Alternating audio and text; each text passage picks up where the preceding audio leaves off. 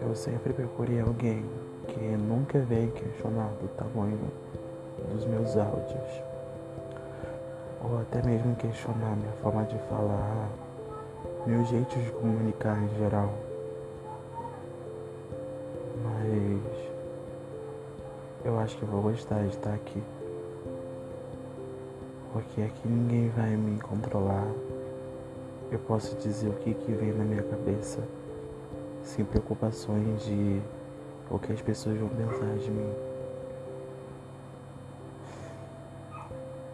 É bom ser às vezes eu.